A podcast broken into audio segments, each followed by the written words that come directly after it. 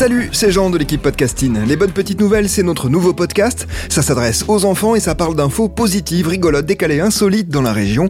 C'est parti, on y va. Est-ce que tu connais la réserve aux écailles? C'est une association unique en France qui se trouve à Limoges et qu'on appelle aussi le refuge. Elle recueille des tortues et des poissons. Ces animaux ont appartenu à des gens qui ne veulent ou ne peuvent plus s'en occuper.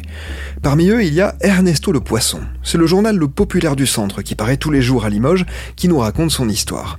Eh bien, Ernesto, il mesure 70 cm, il a environ 12 ans, il pèse presque 7 kg, il est de la race des Arowana, les poissons dragons.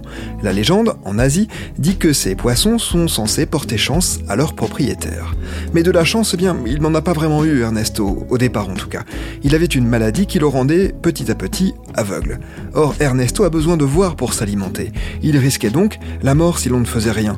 Le problème, c'est que pour l'opérer, il fallait trouver 1000 euros, et le refuge n'avait pas cette somme. Alors l'association a lancé une cagnotte sur Internet. En 5 jours seulement, elle a récolté la somme nécessaire à l'opération.